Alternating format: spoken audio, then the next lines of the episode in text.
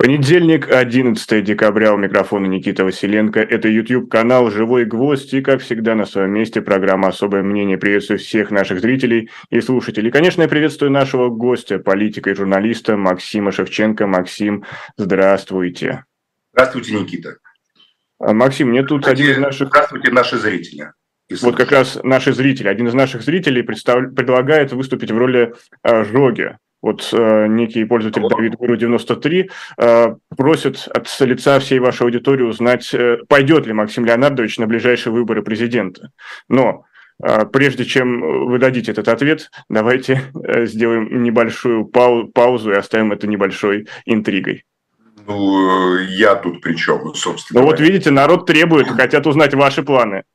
Моих планов э, бороться с Владимиром Владимировичем Путиным на его площадке по его правилам э, и э, с его ресурсами ни, ни малейших нету. Поэтому оставьте, как говорится, императору императорское, а мы будем сами свою жизнь строить. У них свои игры, а у нас свои. Ну вот э, не удалось мне сыграть в жогу благодаря Давиду Гуру 93. А кто но... это такой жога, я понять не имею. Вы о ком говорите? Вы говорите какие-то слова, которые я, как ну, говорится... Как, как это? Это представитель э, вас просто, народной, у вас представитель власти Донецкой Народной Республики. Своя какая-то субкультурная реальность, в которой вы живете, которая, на мой взгляд, не имеет никакого отношения ну, к реальной Это же жизни. главное политическое событие предыдущей недели. Казалось бы, все, да? все, Мне все, казалось, все ожидали, главное но... политическое событие предыдущей недели – это визит Путина в Саудовскую Аравию, это визит Раиси в Москву, это визит там, не знаю, переговоры Путина с Эмиратами. Это, это, это разговор Путина и Нетаньяху. Это ультиматум, который Блинкин выдал Нетаньяху, что до Нового года Израиль должен закончить убийство палестинцев в Газе массовое. Мне казалось это, а не какой-то там жога главной политической а вот, Вот, я как раз к этому выводил. Незадолго да. до эфира вы сделали репост с телеграм-канала, где даются записи дневника Антона Чехова, замечательного русского писателя, который э, вспоминает, точнее не вспоминает, а фиксирует, что русского человека всегда больше интересовала иностранная политика, чем своя русская. И вот разве мы как раз э, более чем оправдываем эту фразу в данный момент, разве нет? В России политика переместилась в пространство этики и личного, э, скажем так, э, отношения к реальности. Э, никаких политических перспектив в классическом смысле этого слова в нынешней политической системе, выборных перспектив и так далее, нету ни у кого. Система отменила полностью выборы и конкурентную всякого разного рода политику и вернулась к э, формату, когда политикой или там, политическим движением называется либо радикальная оппозиция с последующей иммиграцией, либо тюрьмой, либо лояльное э, продвижение вверх по значит, как, там какому-то табелю о рангах, которые где-то там существуют. Не то, не то, мне не интересно. Э, публичной политики больше в России не существует, потому что ну, по крайней мере, для, за исключением тех людей, кому, как говорится, э, эта политика либо согласовывается сверху, ну, либо для самого Владимира Владимировича Путина и его администрации. Конкурировать, э, изображать, что ты какой-то там свободный политик э, и, и конкурировать с ними. Это как в парке юрского периода с тиранозаврами, знаете, конкурировать там, кто кого догонит, кто кого обгонит. Это, конечно, мы, пойдем, как говорил, мы пойдем, как говорил Владимир Ленин, другим путем, понимаете? Поэтому... Но, ну, но все же, я буду занудой и привяжусь э, к этой цитате Антона Чехова. А чем она вам так запала, что вы ее репостнули на свой телеграм-канал «Макс атакует»? Ну, мне вообще Чехов запал эм, с детства, с юности, как своим ясным, спокойным отношением к жизни, умом, мужеством, когда тяжело смертельно больной человек, зная о том, что неизлечимый смертельно болен, продолжал шутить, жить, думать, творить, писать и так далее.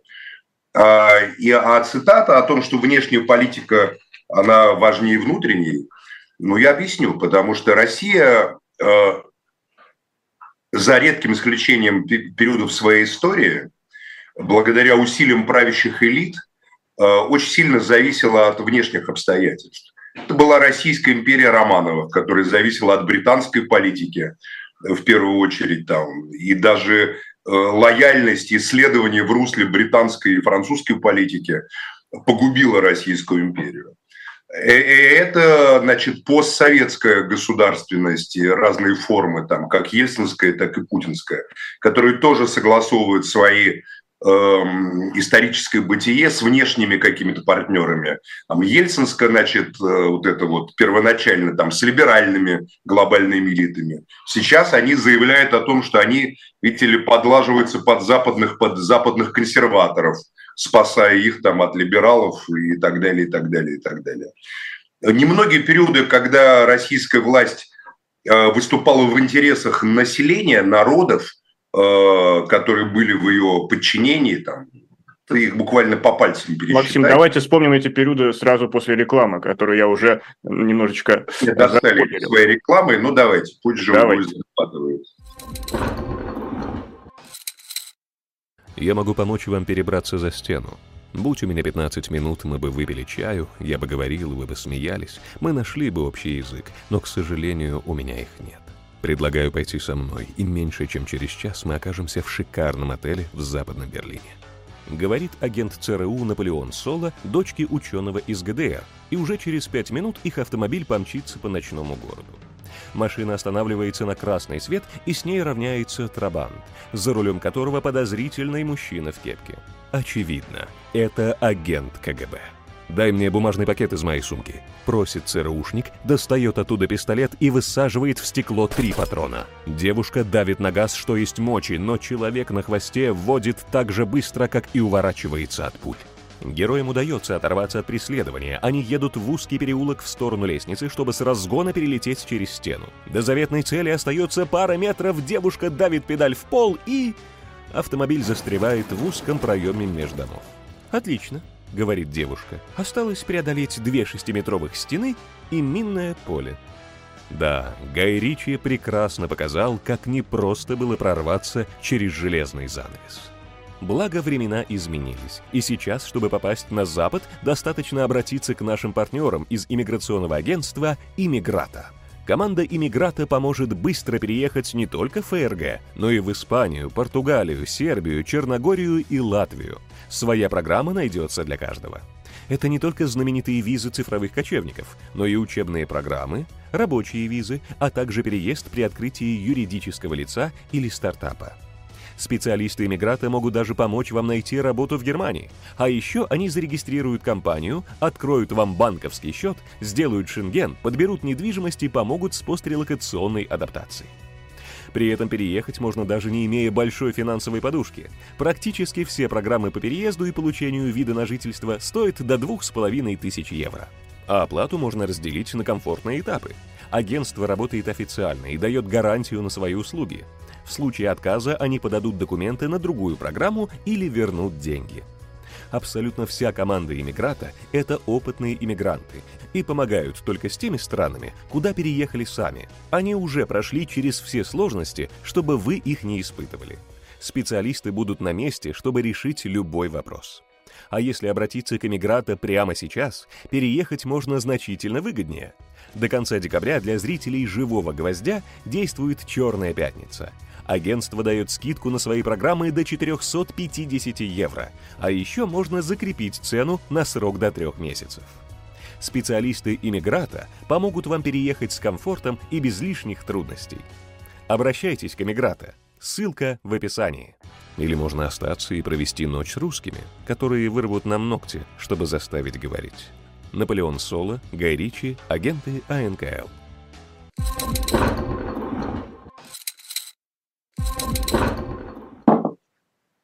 Продолжается программа «Особое мнение». Максим Шевченко, политика-журналист. И вот как раз мы остановились на вопросе, в какие же периоды наша власть была на стороне народа. Ну, в советское, понятно, что в советское сталинское время. Уже в постсталинское время, да, это жестокое время, когда, как говорится, формировали э, внутреннее пространство и национальные интересы достаточно жесткими методами, которые были приняты в эпоху модернизации. Но получается, они были на стороне только части народа. Нет, почему? Большинства народа. На стороне ну, большинства Интеллигенция народа, как класс подлежала уничтожению. Народа, поэтому большинство народа в трудную минуту встал встала за советскую власть. Ты не будем сейчас углубляться туда, в этот сталинизм там и так далее. Но, в общем, э, и неважно, там красные, левые там, или белые, марксизм, как говорил Сталин, это не догма, а метод преобразования реальности.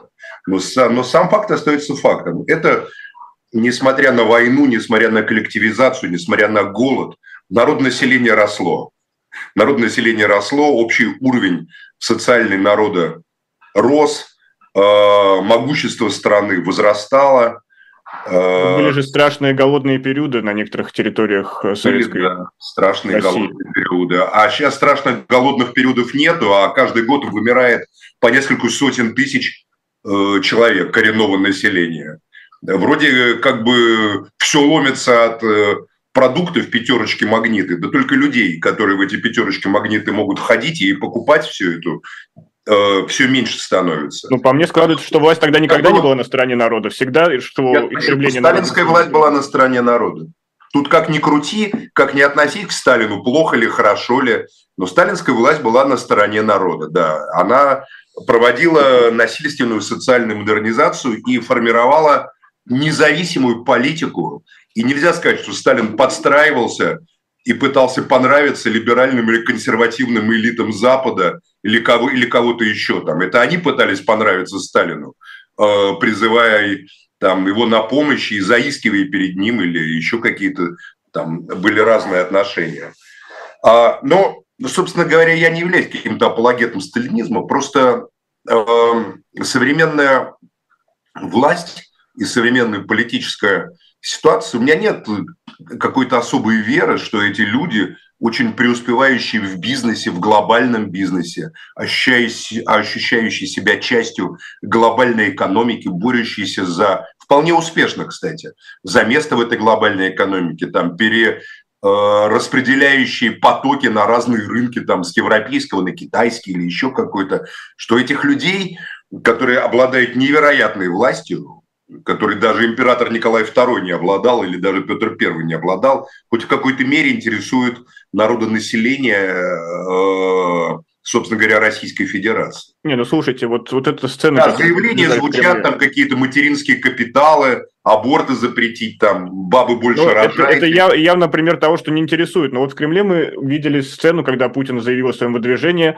Он это сделал по, по просьбе представителя ДНР, по, прос, по просьбе представителя э, народа Кому сказали попросить, кому сказали попросить, того как бы по того просьбе он и сделал. Но зачем они все равно продолжают хотя бы церемониал этот соблюдать?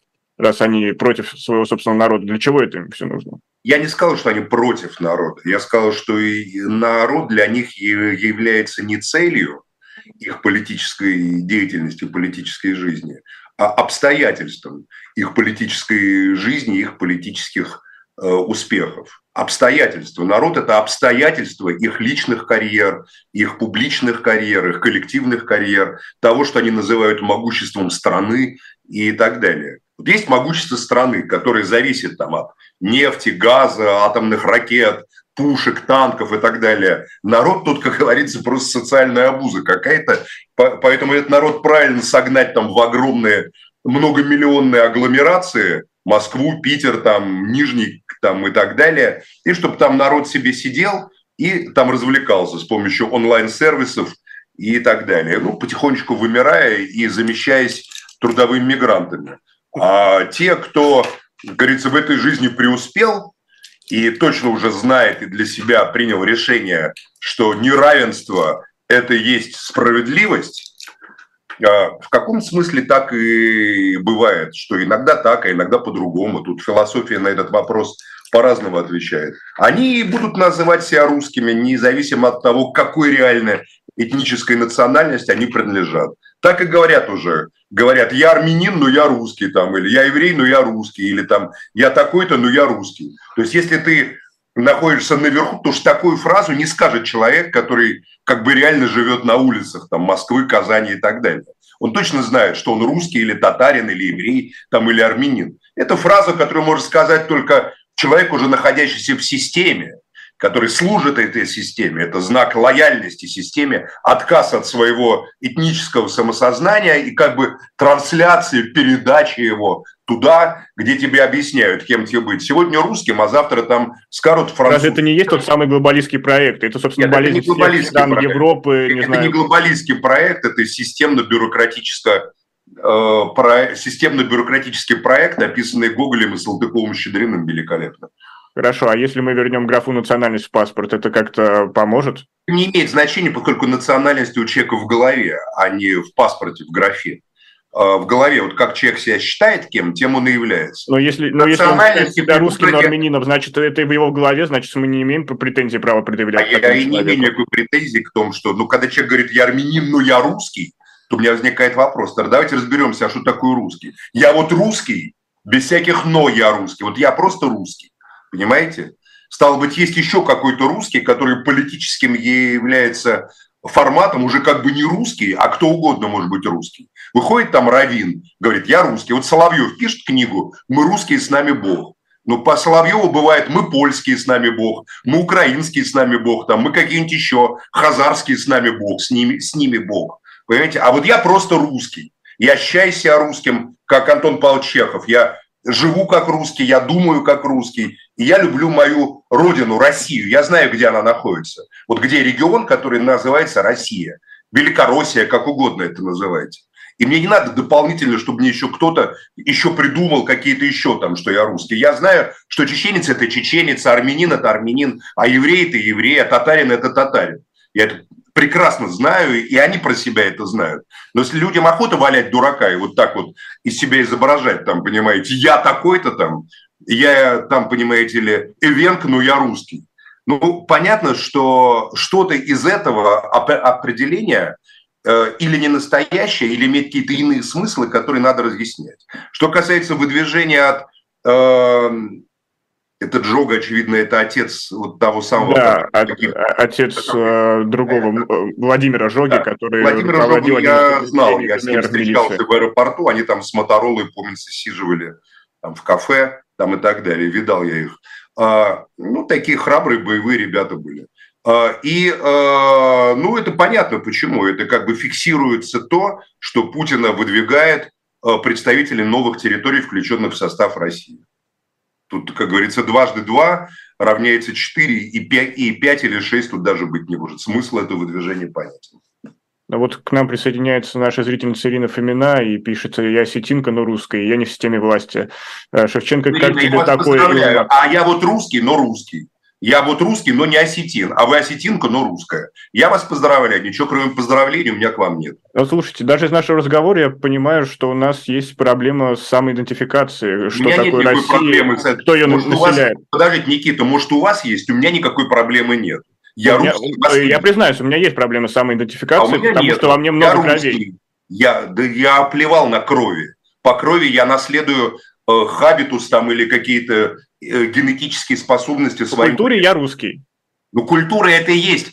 Культура по крови не передается. Когда вам говорят, что по крови передается национальность, это нацизм. Это нацизм. Неважно, немецкий нацизм, еврейский нацизм, армянский нацизм, русский нацизм. Это нацизм. По крови не передаются ценности. По крови передаются генетические возможности, способности и так далее. Выражать там, не, не знаю, цвет кожи, еще там что-то. А Дальше это у вас в голове, национальность в голове, этничность в голове. Вот кем вы себя считаете, тем вы являетесь. Я русский, считаю себя русским, мне не надо, чтобы мне указывал кто-то, кем мне еще быть. А гражданство, это не должно быть гражданство в меня, плане. А гражданство у меня Российской Федерации. Потому что вот есть американец, и, пон, и понятно, кто он такой. Да плевал я на американцев, Хорошо. я русский. Мне все равно, какие они, мне все равно, как другие люди про себя думают. Не, мне я даже знаю, понятно, как я думаю про себя.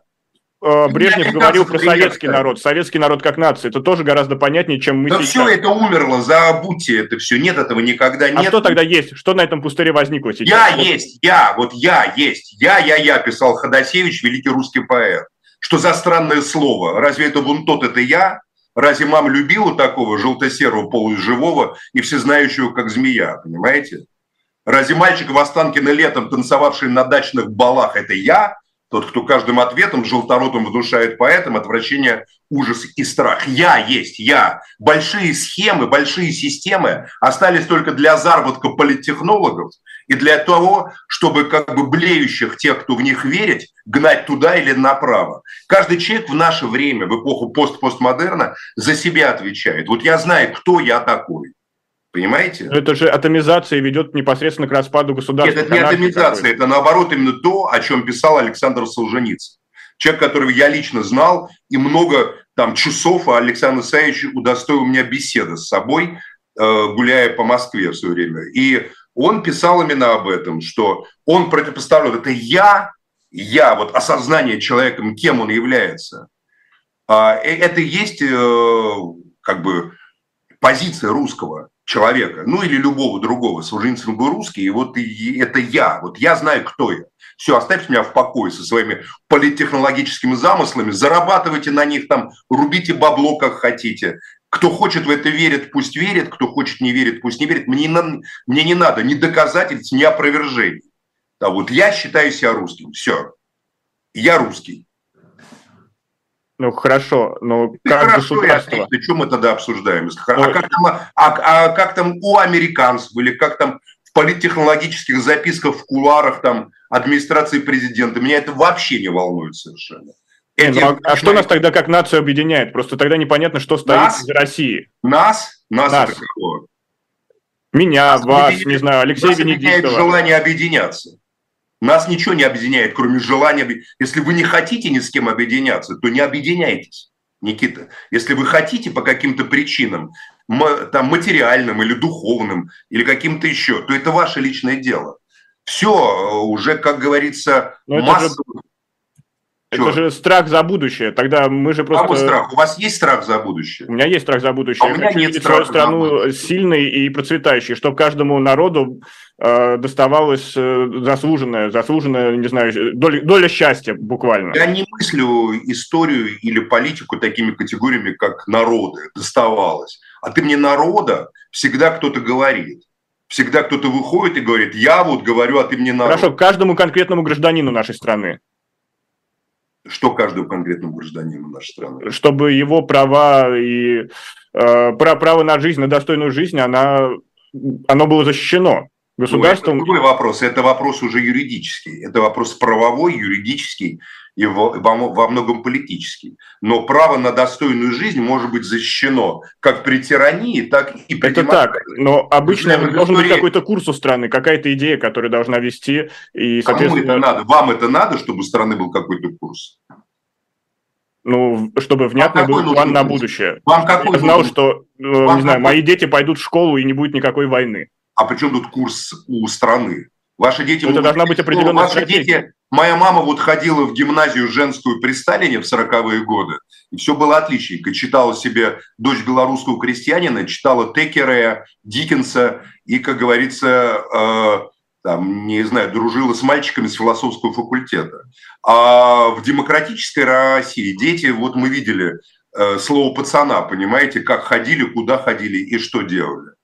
Поэтому это не зависит от политического режима. Безопасность личной жизни не определяется политическим режимом, поверьте. Не определяется. Поэтому здесь э, вы с собой-то разберитесь тоже, Никита. У вас, вам надо, чтобы у вас какой-то был курс. Если, если вам это надо, это ваше личное право. Вот у меня есть мои взгляды о том, как я хотел бы видеть мир, там, страну. У меня есть моя вера в то, что я считаю справедливым и несправедливым. Ну, а какую страну вы хотите оставить своим детям? Я исхожу из того, э, страну, какую страну хочу оставить своим да. Независимую, независимую страну, опирающуюся на собственные силы, в которой э, правящая элита не является подстилками перед Западом или перед Востоком, перед либеральным или перед консервативным, а действует э, в интересах развития национальных, э, демографических, там, не знаю, социальных сил собственного народа.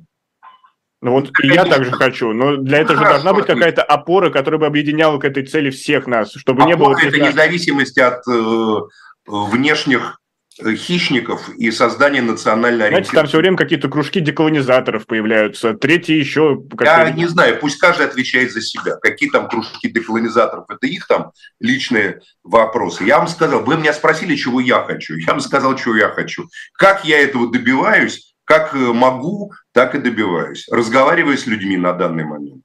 Я хочу, чтобы все связи России с Западом, политические, все формы зависимости России от Запада или от Китая э, были несущественны. Я хочу, чтобы Россия опиралась на собственные силы. Я хочу русскую чучхэ. Не в смысле ходить строем. Мы не корейцы, мы не северные корейцы, мы не конфуцианцы. Мы другие люди, свободные люди.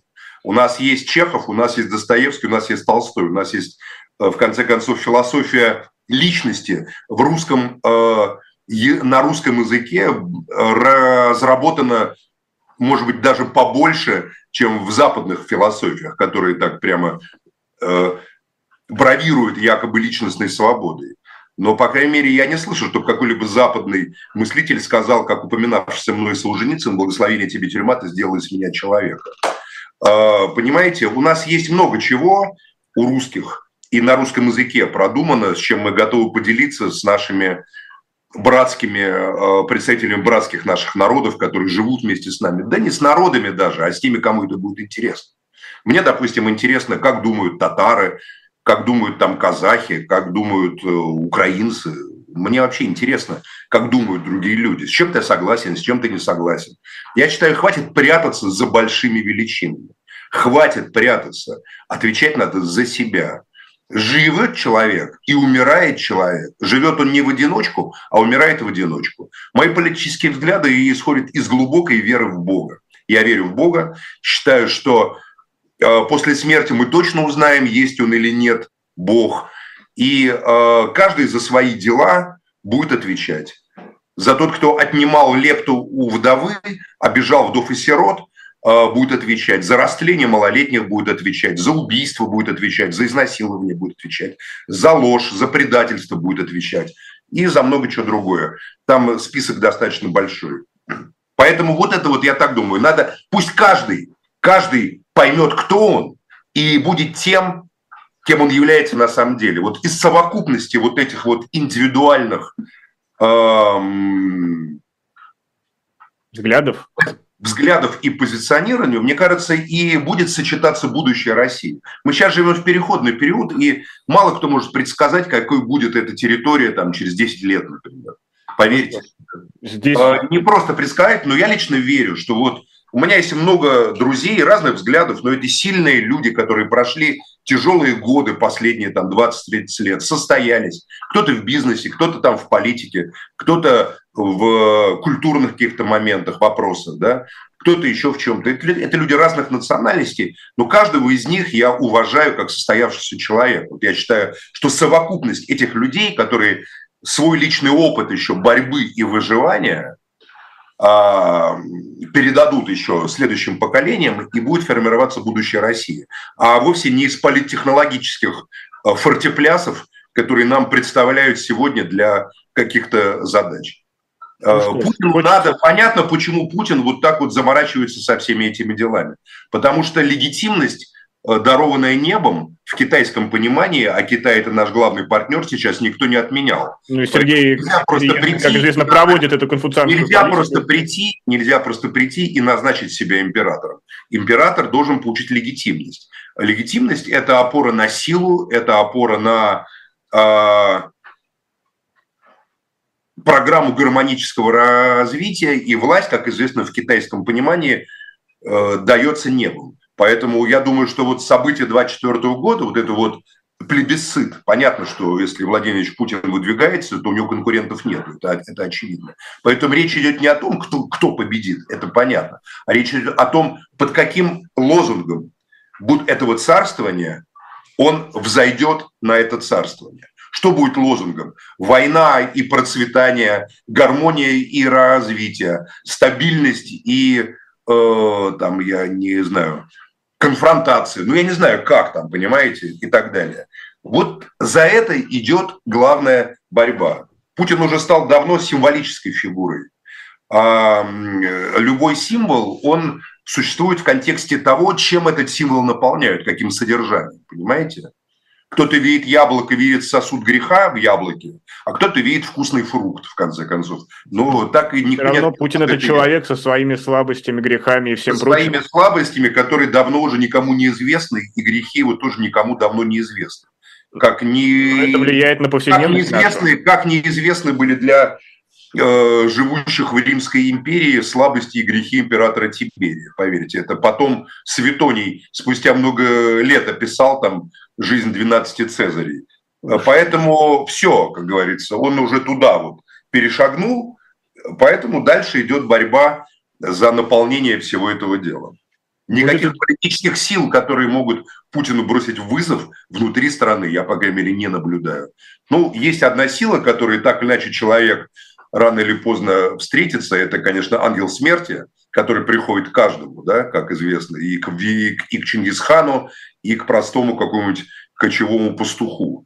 Одинаково приходит разрушитель... Да, перед смертью мы все равны. Разрушительница собраний, да, и э, прекращательница разговоров, как называли на Востоке, смерть. Но это уже совсем другая история.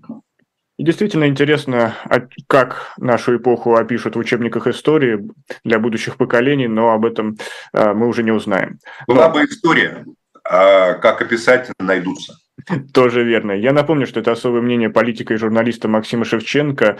Мы продолжаем нашу трансляцию. Пожалуйста, поддержите ее лайками, поделитесь ею с друзьями. Или, например, можете поддержать работу канала, пройдя в магазин shop.diletant.media, а, где сегодня особый книжный лот. Это книги Эдварда Родзинского, исторические его исследования о Распутине и Иосифе Сталине. Я сам сейчас, кстати, читаю с подачи э, Максима Шевченко книгу о Николае II. Помните, у нас был разговор о том, кто... О Сталине книга совершенно отвратительная.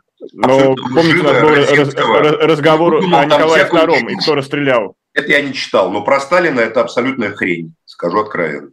Это мнение Максима Шевченко, но вы можете вы, вы да. сформировать свое мнение, опять же, зайдя в магазин. Ну, а кому не интересны книги, Новый год скоро, и вы можете выбрать мерч канала «Живой гвоздь» и подарить своим родным и близким. Ну, а мы продолжаем трансляцию, и действительно, как вы заметили в начале программы, одно из важных международных событий – это турне Путина по Ближнему Востоку, и ключевой, наверное, пункт – это был э, приезд в Саудовскую Аравию. И, как вы говорили в предыдущем эфире, Саудовская Аравия – это не, не самостоятельно самостоятельный игрок, это марионетка в руках Соединенных Штатов Америки. Значит ли это, что Путин, по сути, ездил договариваться с Соединенными Штатами? Нет, не значит. Все меняется. Российская Федерация тоже была марионеткой в руках Соединенных Штатов Америки, и президенты Российской Федерации там э, в разное время действовали по указке из Вашингтона. Назовем вещи своими именами. В частности, голосование против Каддафи в 2011 году когда Россия воздержалась и, от, и, от, и дала зеленый свет уничтожению режима ливийской джамахирии, ну, совершенно очевидно, как это было. И много чего другого, понимаете. Известны разговоры Ельцина с э, Клинтоном, совершенно оскорбительный для суверенитета и национального самосознания Российской Федерации. И много чего другого нам теперь известно или будет известно про недавнее прошлое. А, поэтому это не важно, как кто был в какой-то момент. Ситуация меняется. Сейчас ситуация изменилась. Европа как политический центр уничтожена, она практически не существует. И никто не собирается э, прибегать к Европе как к какому-то посреднику или как к какому-то центру силы. Европа с собой-то разобраться не может. Она вон, явно потерпела поражение в украинской войне, которая она вела жизнями и мясом украинцев. Америка за, э, переживает период откровенной слабости и зациклена на внутренних проблемах. У них сейчас нету задачи более важной, чем выборы. Поэтому, естественно, что Саудовская Аравия, которая реально была марионеточным государством, э, которое полностью как бы было включено просто в американскую систему империалистической глобальной экономики и обеспечивало дол- долларовую э, стабильность во многом, э, ищет сейчас путей самостоятельного движения. Но она пока только ищет, я, она не я, стала самостоятельной и, державой. И, и обращает, конечно, пока нет. И, и обращает внимание, в частности, на Россию Путина. А что, Путин э, не был сломлен санкциями Запада. Более того, несмотря на западные санкции, очевиден подъем российской экономики. Российская армия, которая вступила в СВО в ужасающем совершенно состоянии, будучи разгромленной, модернизировалась за два года, оформила и обрела новые формы вооружения. Крепнут отношения России с Ираном, там, не знаю, с другими странами, крепнет позиция России на Ближнем Востоке. Россия, российско-турецкие связи все сильнее и сильнее, и как на экономическом, так и на политическом, да я не исключаю, что и на военном уровне. А в этой ситуации Саудовская Аравия, естественно, начинает искать коммуникации с реальными центрами силы, а не с абстрактными. А, а реальные центры силы Россия э, э, со своей нефтью, которую так хотели ограничить, выходит на все больше и больше рынки. Плюс э, есть еще такой момент. Я не исключаю, что это так. Как известно, венесуэльская государственная компания во многом принадлежит Роснефти. Она принадлежала Роснефти. Сейчас Венесуэла берет под свой контроль э, богатейшие нефтеносные районы Гаяны, британской. Ну, это, по сути, аннексия. Ну, это не важно, как, ну, почему аннексия. Это освобождение, это восстановление статуса Венесуэлы – это государство коренного народа. Там даже индейцы правят. Вот Чавес был индеец. А Гаяна – это чисто колониальное, постколониальное образование – которое создано было колонизаторами, и индейцы Гаяны, поверьте, за Венесуэлу. Нет, допустим, но даже явка на референдуме была 10-20%, что говорит о таком номинальном характере, формальном Кажется, попытке легитимизировать. Кто имеет, кто, как говорится, и имеет что возразить, пожалуйста, ваш выход. Но что-то, как говорится, никто не посылает авианосцев к берегам Венесуэлы. Может, это вопрос времени? Нет, это вопрос того, что сейчас никто не способен послать никуда никакие авианосцы.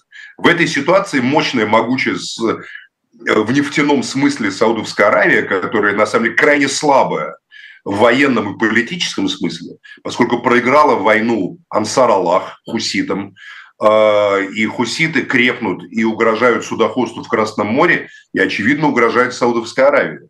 А она ищет э, новые коммуникации. И поэтому, э, конечно, визит Путина был оформлен как визит э, абсолютно не маргинального, прямо скажем, политического лидера. Принимали его по высшему разряду. И это говорит о том, что Саудовская Аравия э, воспринимает путинскую Россию как страну победителя, которая, несмотря на тяжелую ситуацию, которая сложилась в 2022 году, вышла к 24 году, выходит на 24 год, не просто победив и разобравшись со всеми угрозами, которые были, но значительно усилившись. Потому что, поверьте, на Востоке никто не будет разговаривать со слабым в таком э, формате, как Саудовская Аравия разговаривала с Путиным. Недаром после визита Путина в Саудовской Аравии и разговоры с Нахаяном, значит, с, э, с эмиратским там этим, да, Раиси, президент Ирана, прилетел. Говорят, что даже Путин предложил, что я, мол, давайте пролетая над Ираном, э, э, к вам в Тегеран прилечу. Говорят, что Раиси сказал, нет, лучше я в Москву прилечу. Это показывает а, и для Ирана, и для Саудовской Аравии, отношения между которыми улучшаются не по дням, а по часам, а, что они воспринимают Москву как центр силы в Евразии. И в нефтяном рынке, и в технологических, и в военных. У и... Ирана нет выбора, признаемся честно. У Ирана выбора изоляция. У Ирана выбора сейчас побольше, чем у многих других. Прокси Ирана безнаказанно и открыто воюют с американцами в Ираке и в Йемене. Иран установил теснейшие экономические связи с Китаем. Иран производит высокотехнологическое современное вооружение в виде дронов и разного рода беспилотников и ракет. Поэтому идея, что Иран находится в какой-то страшной заднице, откуда она эта идея взялась? Мне кажется, в страшной заднице находится Европейский Союз, а вовсе не Иран. И ну, если а, взять банальную статистику авиапроисшествий в Иране, говорит это о том, что вот ну, потому что, сказывается Потому на... что эти твари запретили продавать иранцам аэробус. Я летел из Тегерана в Исфахан, все время мы с Арханом Джамалем летели зимой э, как раз трагического для Архана 18 года, по-моему, это было. Да, а, на, да, на старых самолетах 69 -го года выпуска. Да, то, что не разрешает продавать. Но ничего, Иран заключит контракт э, с Россией но у нас тоже ведь своего ничего нет. Суперджет на 70% из западных комплектующих. А, будет из восточных, будет из китайских комплектующих. я думаю, что уже заменяют э, достаточно успешно, размещая заказы у китайцев. Западные комплектующие тоже, понимаете, все связано. Титан, Россия является одним из крупнейших поставщиков титана и молибдена на мировой рынок и разных редкоземельных металлов, без которых производство этих самых аэробусов тоже невозможно. Поэтому э, все, как говорится, в этом мире взаимосвязано. Ну, Поэтому, давайте вернемся к Ирану. Да. да, они тяготеют, они тяготеют к России и понимают, что Россия, находящаяся член Совета Безопасности постоянный, с правом вето в Совете Безопасности, находящийся под неустранимым ядерным зонтиком, модернизирующая свою армию, э, нашедшая пути решения экономических проблем э, и, и имеющая влиятельных союзников, Россия, которая откровенно издевается и смеется над Западом, по крайней мере, над европейским Западом, с американцами как-то все более вежливо обходится. И диалог, я думаю, с США будет продолжаться и развиваться. Э, эта Россия, конечно, привлекает к себе внимание. Плюс еще э, у Путина оказалась уникальная позиция по израильско-палестинскому конфликту, где Россия, несмотря на давление еврейской общественности, не отказывается от контактов с Хамас. Правда, устами Лаврова говорит, что мы контактируем, мол, только с Ну, полит... давайте вспомним разговор с Нетаньяху. Можно я, я договорю с политическим руководством? Не перебивайте меня, пожалуйста, Никита, вот в такой момент, когда моя мысль еще не закончена. С политическим руководством Хамас Хотя, ну, естественно, там, да, российские дипломаты не общаются с бригадами из Идина Аль-Касама, которые жгут там израильские танки или подбивают их на улицах разрушенной Газы. Они общаются с Халидом Машалем, Муса Абу Марзуком, Усамой Хамдамом и другими. А, и одновременно, видите ли, когда Путин звонит Нетаньяху, Нетаньяху бросает заседание Совета Министров и бежит 50 минут разговаривать с Путиным, а потом цокает языком и качает головой «ай-яй-яй, ай-яй-яй». Я высказал, мол, Путину там про неправильную позицию России там в Совете Безопасности и тому подобные вещи. Значит, с Путиным нам о чем это говорит? Что с путинской Россией и лично с Путиным готовы и хотят разговаривать э, как э, представители исламской стороны, так и представители Израиля, которые на самом деле Нетаньяху находятся во все более и более тяжелой ситуации. Так как, так как ему Блинкен, а американцы, очевидно, это видно и по экономисту, и по американской прессе, поставили ультиматум завершить все до Нового года, что абсолютно невозможно для Израиля. И израильские военные эксперты и политики говорят, что еще много месяцев потребуется для полной ликвидации военной структуры Хамас. Да еще эта бабушка надвое сказала, что они там сумеют это все ликвидировать. А, значит, а, Нетаньяху в панике. Он хочет, чтобы кто-то прекратил эту войну, чтобы кто-то дал ему повод сохранить лицо и а, остановить боевые действия. А любая остановка боевых действий теперь для Израиля без полного уничтожения Хамас, а это синоним полного уничтожения палестинского населения, которое скопилось на юге Газа, да, а вот остановка боевых действий – это поражение Израиля, значит, что это как бы э, недостижение тех целей, которые декларированы. А похвастаться там 7 тысячами убитых палестинских детей, ну, честно говоря, это как бы так себе военное достижение, прямо скажем. Поэтому Нетаньяху очень хочет, чтобы кто-то ему помог это все дело остановить. Очевидно, демократы за него вписываться не будут, еще раз говорю. Они от него должны потребовать там полного отказа, предательства, там, осуждения Трампа, например. Ну вот Нетаньяху может дождаться прихода Трампа. Ну, это год еще ждать. Нетаньяху столько не протянет, поверьте, это точно. У него, у него там пятки поджигают э, Эхуд Барат, и Эхуд Барак, и Ольмерт открыто говорят уже Эхуд Барак и Ольмерт открыто говорят о военных преступлениях, которые совершил режим Нетаньяху против Газы. И многие израильтяне, израильские политики не хотят иметь ничего общего с грозящими обвинениями в геноциде и убийствах массовых, которые висят над Нетаньяху. Правильно говорят, вот у меня был Ариэль Маром, он говорит, завтра палестинцы начнут в Европе подавать иски к израильскому правительству и к депутатам Кнессета, которые составляют правую коалицию, несущую ответственность за вот эти массовые убийства продуманные, осознанные и оформленные еще выступлениями израильских политиков. Ну, которые, другая юрисдикция Европы. Которые ссылаются на божественное право. А это не важно, какая юрисдикция. Я напомню, что ордер на арест Пиночета выдал испанский судья. И по ордеру испанского судьи Пиночет был арестован и осужден. А Испания сегодня занимает наиболее радикально антиизраильскую позицию из всех европейских стран. Понимаете? А вот представьте себе, завтра палестинцы подают иски, а многие палестинцы – это граждане Европейского Союза, что их родных, живых, там, которые были живыми, убили жестоко, замучили, исходя из этнической, религиозной, политической ненависти – и посмотрим, как эти иски обернутся. И посмотрим, смогут ли депутаты Кнессета и прочие израильские политики летать свободно в Европейский ну, Союз. Слушайте, на Путина Международный уголовный суд голландский судья подал э, из ордера об аресте. Ничего это не происходит. Это совершенно разные вещи. Это совершенно разные вещи. Тут какие-то, понимаете, западные прохиндеи, которые сегодня есть у власти, завтра нет, их у власти подают. А тут миллионы мусульман, поверьте, эти иски поддержат миллионы мусульман. Нетаньяху стал дьяволом из чади ада, как и его приближенные, для сотен миллионов людей. Вот их спросите там про Путина, эти сотен, да европейцев спросите, они скажут, да мы тут вообще ни при чем. А теперь спросите многих мусульман, а что вы думаете про Нетаньяху и депутатов правой этой коалиции, про израильских политиков? И они вам скажут, что они думают. Не будем повторять, как говорится, эти слова здесь, чтобы нас не заподозрили в каком-то антисемитизме. Мы не являемся никакими антисемитами. А, и а, ненависть к любому народу – это отвратительно, естественно. Я вам просто описываю политическую ситуацию.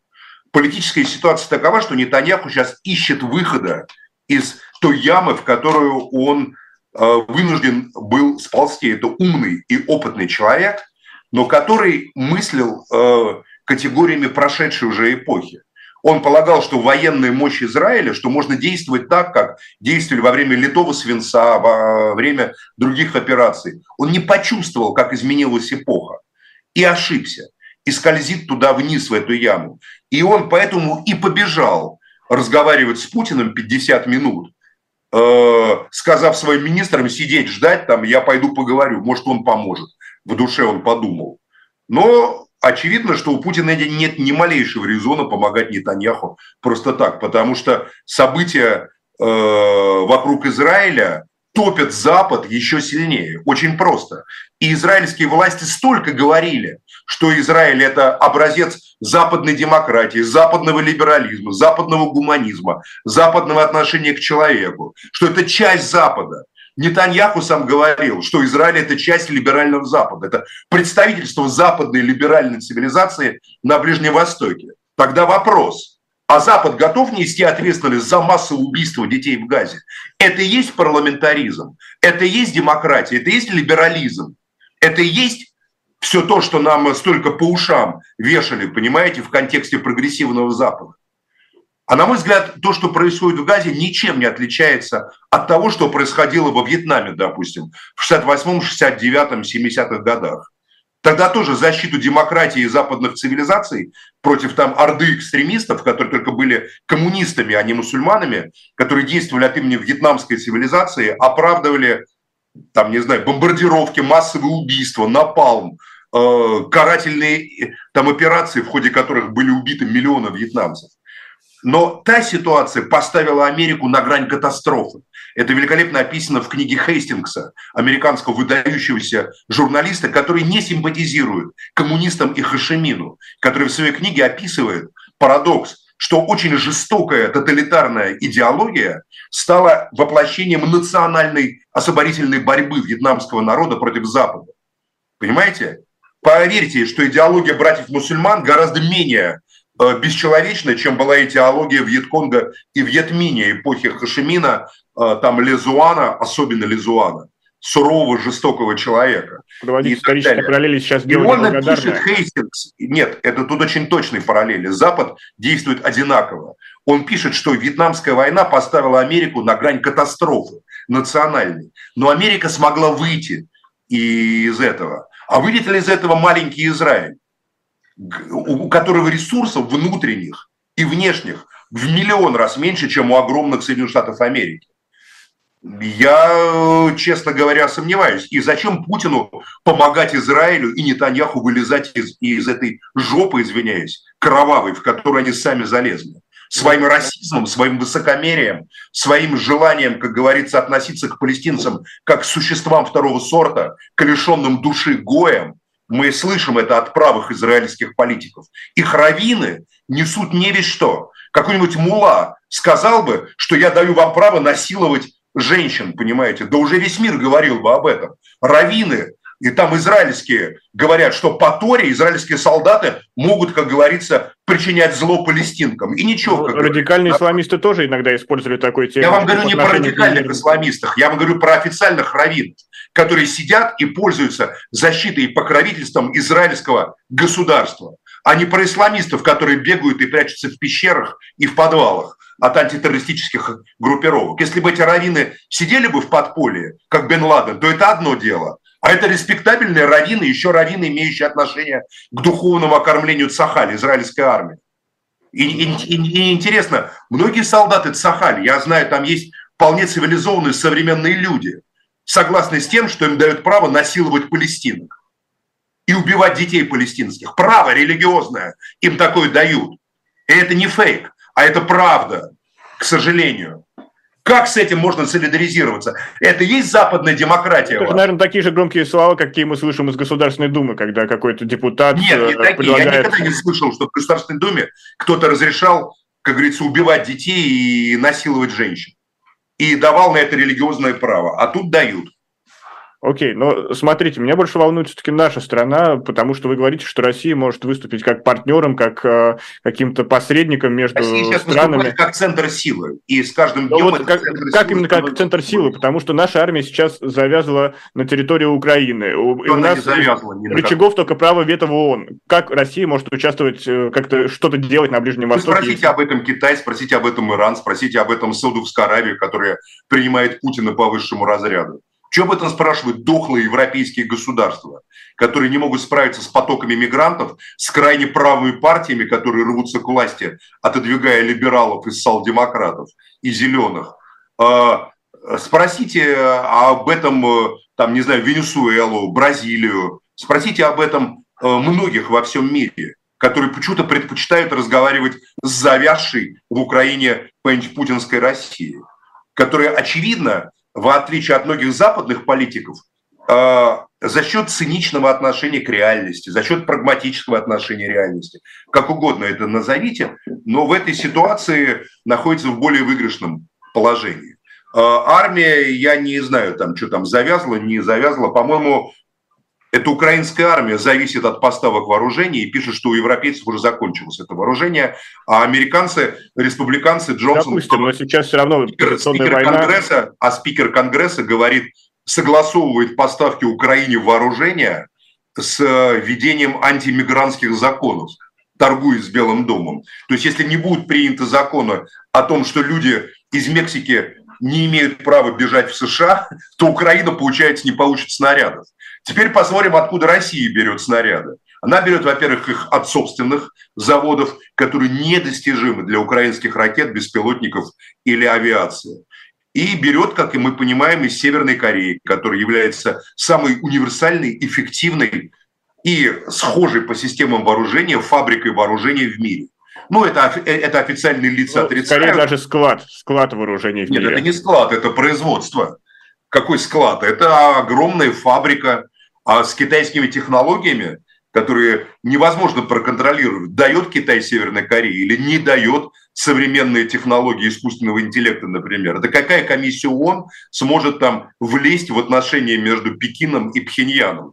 Я таких, честно говоря, в международных организаций мне в голову прийти не могут даже их названия. Но, но все равно кейс с Арменией показывает, что у нас мало осталось каких-то рычагов влияния. Мы вот Арми... а Армению своей орбите не смогли удержать. Кейс Армении показывает, что наконец-то Москва рационально и разумно стала относиться к тому, кто является стратегическим реально партнером, а кто просто раздувает щеки и изображает из себя такого партнера. Армения ни малейшего стратегического значения для России никогда не имела и не имеет. Это абсолютно выдуманная концепция, которая была выдумана в 90-е годы карабахскими пиарщиками. Но все равно а, Армения ведет к тому, что может э, своим уходом сломать концепцию ДКБ, что очень невыгодно России. Она не может сломать никакую концепцию ДКБ? А, она просто поставит армянский народ, живущий в Армении, лишний раз в зависимости от игр и интересов внешних партнеров. Если Армения уйдет в Европейский Союз, вместе с Грузией, например, то это значит, что они приведут Европейский Союз, то есть врага России на данный момент, и э, жесткого оппонента Турции на Кавказ. Интересно, Россия и Турция потерпят, чтобы на Кавказе укреплялись те, кто для одной страны являются врагами, а для другой являются жесткими оппонентами. Как вам кажется? Вот даже из теории ГО или из теории шахмат. Я лично полагаю, что не потерпят тем или иными способами. Ну, в любом случае, все Это независимо находимся... от того, что как мы относимся к Грузии, там, к Армении, к Азербайджану, к России, к Турции и так далее. Это просто логика, жестокая логика эпохи э, большой игры, когда стратегические интересы не потерпят Россия и Турция, чтобы Европейский Союз укреплялся на Южном Кавказе. Не потерпит. Особое мнение Максима Шевченко, журналиста и политика, провел этот эфир Никита Василенко. Спасибо, что были с нами. Поддержите лайками, подписывайтесь на «Живой гвоздь», подписывайтесь на YouTube-канал Максима Шевченко и его телеграм-канал «Макс атакуют». Ну и до новых встреч. Берегите себя и своих близких. Всего доброго. До свидания.